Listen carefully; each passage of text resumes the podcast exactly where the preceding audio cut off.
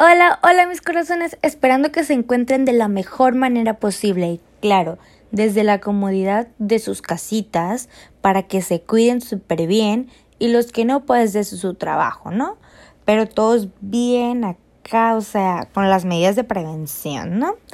¿Qué creen? O sea, esta vez les traigo un podcast que nombre, o sea, no se imaginan, está súper padrísimo. ¿Por qué? Porque trata de una película que, o sea, nombre, nombre. Es más, ya les voy a empezar a decir para no arruinar todo. Pues les voy a hablar ni más ni menos que de Blancanieves 2012. Qué normal, pues es Blancanieves, ¿no? Pues bien lo dice. Pero ¿por qué el 2012? Bueno, el 2012 se le agregó porque pues es una película que, que pues se produjo en 2012. Es española, fue dirigida por Pablo Beriquer es una inspiración en el cuento de hadas, pero el de los hermanos Grimm, que imita los modos de narrar del cine mudo. O sea, imagínense una película del cine mudo. Con fotografías en blanco y negro. O sea, súper padre. Y la música es el único elemento conductor. Presenta en la sección oficial del Festival Internacional de Cine de San Sebastián. Imagínense, o sea, qué tan qué tanto éxito logró tener, o sea, esta película para llegar a estar ahí, ¿no? Pero bueno, se las cuento. La película comienza relatando el trágico accidente que sufre el torero Antonio Villalta al ser corneado por Lucifer. ¡Ay, qué feo nombre! El sexto toro de la corrida del día.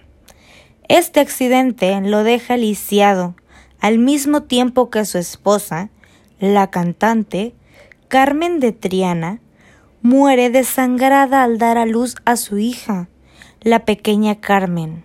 Antonio, derrumbado por las tristes noticias, da de lado a su hija, quien termina bajo el cuidado de su abuela materna la señora Conchita. Ay, no tan buena y bonita la señora Conchita.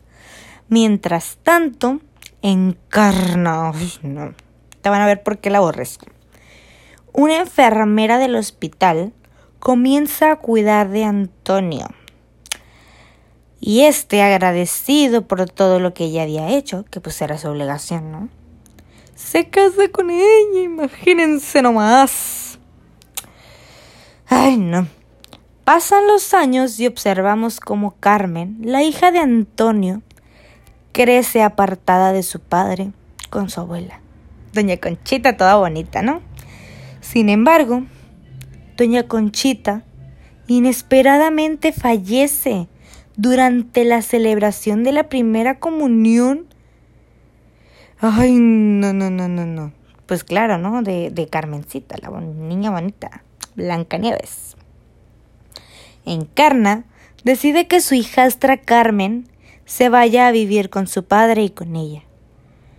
Pero cuando Carmen llega, descubre que trabajará como la sirvienta y que tendrá totalmente prohibido ver a su padre. O sea, ¿se imaginan? Tener prohibido ver a tu padre, a tu madre y vivir, o sea, con ellos, pero, o sea, tener prohibido ver, ay, no sé, la verdad, súper feo, ¿no?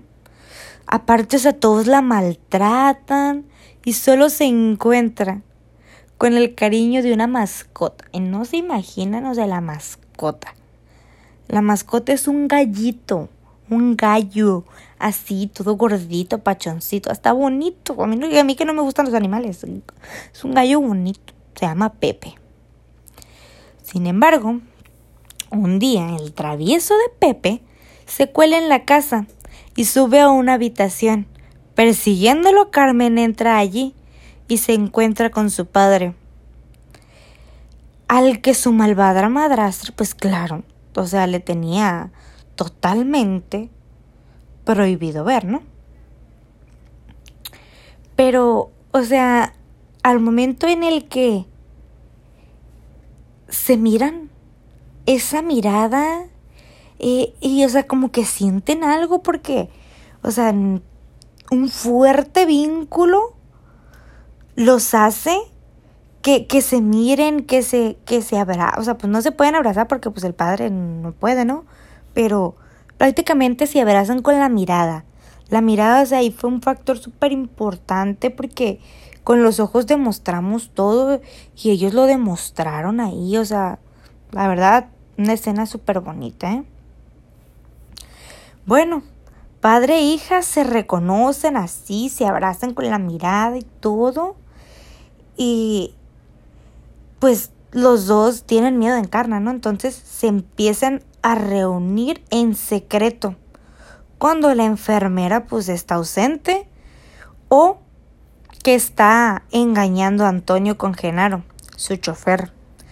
Antonio aprovecha los encuentros para enseñarle a Carmen todos los secretos de la tauromaquia.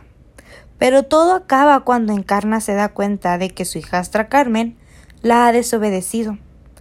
Y como castigo, mata a Pepe y hace que se lo coman. O sea, imagínense que la única persona que estaba con ustedes acompañando, bueno, no una persona, pero el único ser que los acompañaba, lo maten y aparte, o sea, hagan que se lo coman. No, no, o sea, terrible. Aunque varios años después, Carmen se ha convertido en una hermosa chica. Encarna, celosa de la belleza de su hijastra Carmen, y deseosa de quedarse con toda la fortuna de Antonio, o sea, el padre, asesina a este y manda a Genaro, al chofer, que la mate, o sea, imagínense que mate a Carmencita. Pese a ello, Carmen sobrevive, aunque pierde la memoria en el percance, o sea, ahí. Afortunadamente, un grupo de seis artistas enanos conocidos como los enanitos toreros. Le encuentran y deciden cuidarla mientras se recupera. En una de sus actuaciones se produce un percance con una vaquilla que pone en peligro la vida de uno de ellos. Ay, qué feo. Ahora, o sea, imagínense perder al gallito y ahora perder a uno de sus amigos. ¿no? Pues no. Lo que hace Carmen que salga a su rescate con sus habilidades de torera. Los enanos, excepto uno, griñoncito, quedan admirados de su habilidad y deciden que forme parte de su espectáculo con el nombre de Blancanieves. Ándenle. Carmen, conocida artísticamente como Blancanieves, se hace cada vez más famosas, hasta el punto de ser contratada por un empresario que la hace firmar un contrato de por vida, aprovechando que la chica no sabe leer. Por otro lado, Encarna se entera de que su hijastra sigue viva. Al verla en la portada de una revista, furiosa, pelea con el chofer y termina matándolo. Mientras tanto, uno de los enanos toreros se enamora perdidamente de Carmen, mientras que Gruñón, celoso de ella, busca la forma de matarla. Finalmente, Blancanieves o Carmen, no sé cómo la quieran llamar, y sus compañeros llegan a la Colosal de Sevilla, la misma plaza de toros donde Antonio, el padre de Carmen, sufrió su accidente. Mientras reza, ve la foto de su madre, que su padre había colgado de la mano de la Virgen antes de su fatídica corrida, pero no la reconoce por su amnesia. Más tarde, a punto de salir al ruedo, don Martín, el apoderado de Antonio, le grita entre el gentío emocionado que su padre estaría orgulloso de ella. Esa revelación desencadena una, serie de recuerdos en Carmen a medida que avanza por la plaza.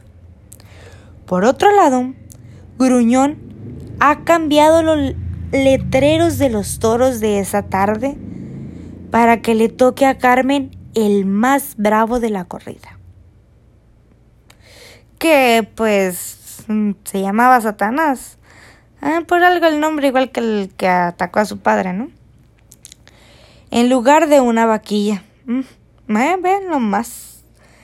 Ella, aterrada al recordar su pasado, intenta alejarse del toro, pero recuerda los consejos de su padre y de una faena inolvidable que le hace ganarse los aplausos del público.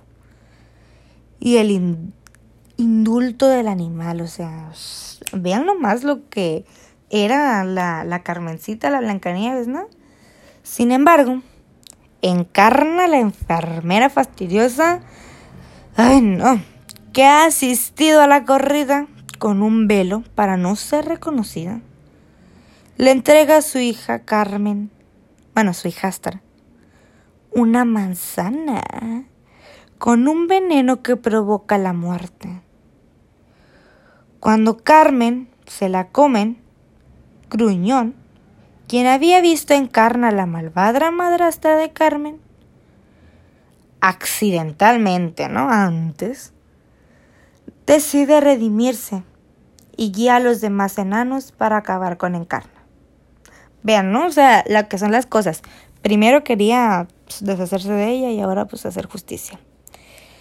La malvada madrastra de Carmen, a la que encierran con un toro bravo, que pues ya es de esperarse, ¿no? Por los nombres y todo, pues la termina matando. El empresario con el que Carmen firmó el contrato decide usar su cadáver como una atracción de feria para que la gente curiosa intente despertarla por unas cuantas monedas. Junto a ella permanece el enano enamorado, cuidándola y durmiendo a su lado. Al final, se percibe que probablemente no esté del todo muerta, cuando después de que el enano enamorado la besa, se le escapa una lágrima de sus ojos cerrados. O sea, vean, está bien chila la película. O sea, de verdad. El director y guionista Pablo Berger se la rifó de verdad, de verdad, de verdad. O sea, en serio, fue una película. Dura 104 minutos, que pues viene siendo una hora 44 minutos, ¿no? Su estreno fue en el Festival Internacional de Cine de San Sebastián, un 21 de septiembre del 2012, y fue estrenada de forma regular hasta el 28 de septiembre. La película siempre ha sido súper elogiada por las críticas de todo, o sea, de verdad. O sea, ganó premios infinidad, o sea, nada más les voy a mencionar unos cuantos porque si se los menciono todos nombre, ¿no? Fue un premio especial del jurado, fue la concha de plata la mejor actriz, mejor película. O sea, uy, no, o sea, la mejor actriz, o sea, también la ganaron porque, o sea, de plano, o sea, mejor música, mejor fotografía, mejor dirección artística, mejor maquillaje, mejor diseño de vestuario. No, hombre, o sea, ni les terminaría de contar la verdad, ¿no?